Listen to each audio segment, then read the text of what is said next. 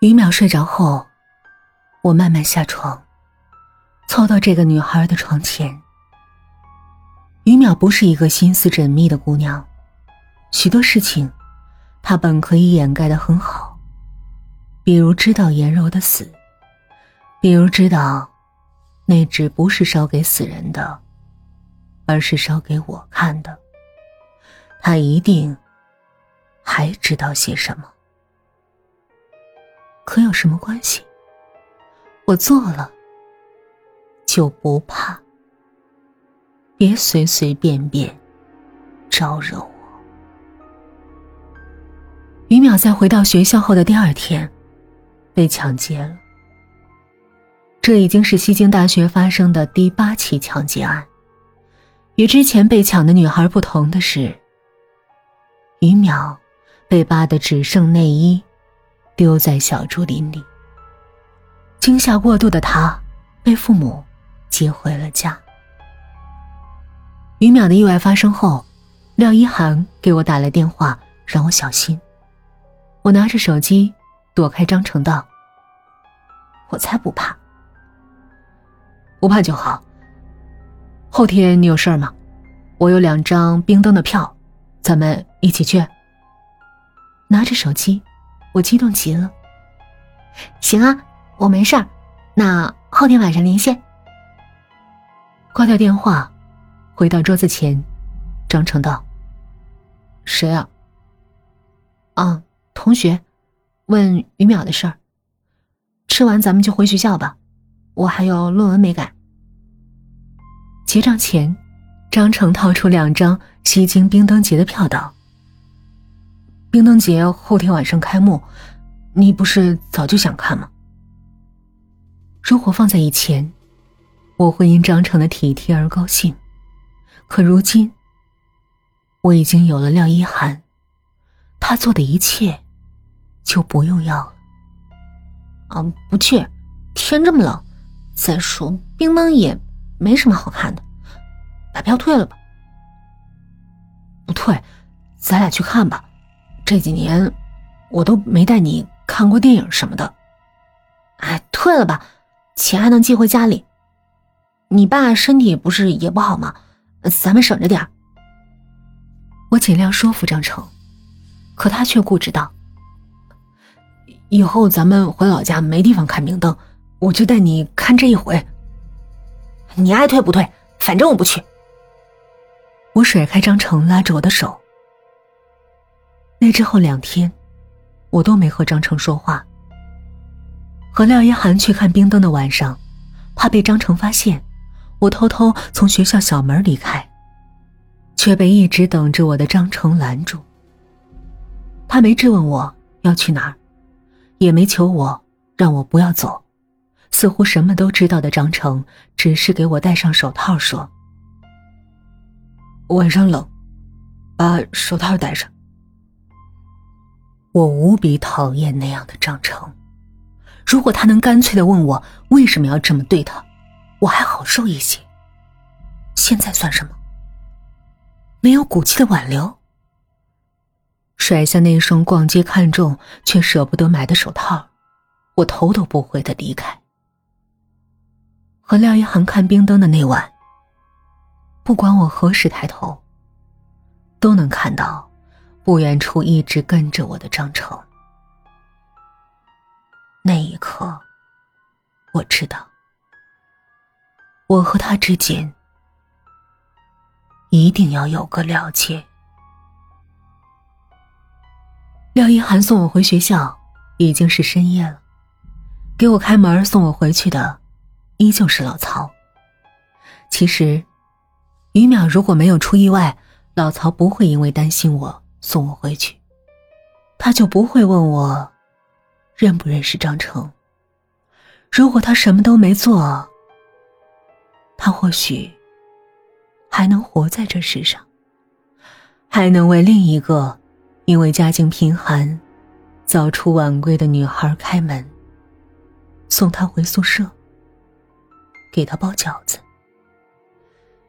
可他偏偏问，他问我。是不是跟张成在一块儿？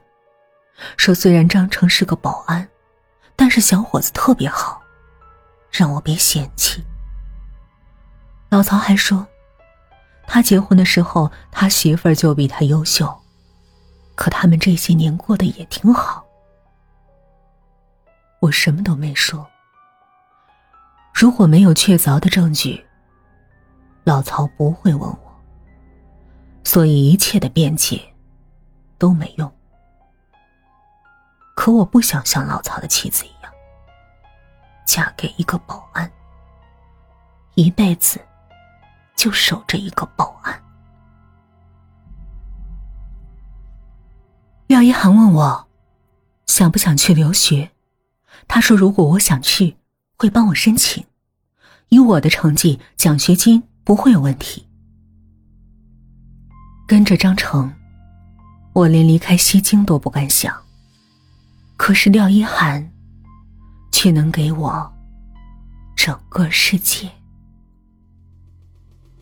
我买了元宵、小菜，去了值班室。老曹没想到我会来，特别高兴。他去煮饺子的时候，吸着烟的张成说：“你毕业之后，咱们就回家吧。”我为了考进西京。偷了准备给弟弟做手术的钱，让不过十六岁的他再也站不起来。我做这一切，不是为了回家，而是要离开那里，甚至离开西京，去更大的地方。可我对张成说的是：“行。”张成似乎没想到我会答应。你要不想回去，也别勉强，我留在西京陪着你。不要，回去吧。就像你说的，我找个学校当老师，你开个汽车修理部，咱们过平平淡淡的日子。张成一把抱住我，什么都没说，我却能听到他的哽咽。那晚。他高兴的陪着老曹喝了很多酒。老曹和他一起倒在桌上的时候，正月十五的烟花在窗外散开。看着他们，我淡然的站起来，打开保安室小厨房的煤气阀门，关好所有的窗户，然后一个人离开。这大学曾经死过那么多人，两个保安因为煤气中毒死掉，不会引起太多的关注。回宿舍的路上，我仰头看着天上绽放出的梨花。严饶死了，老曹死了，张成也死了，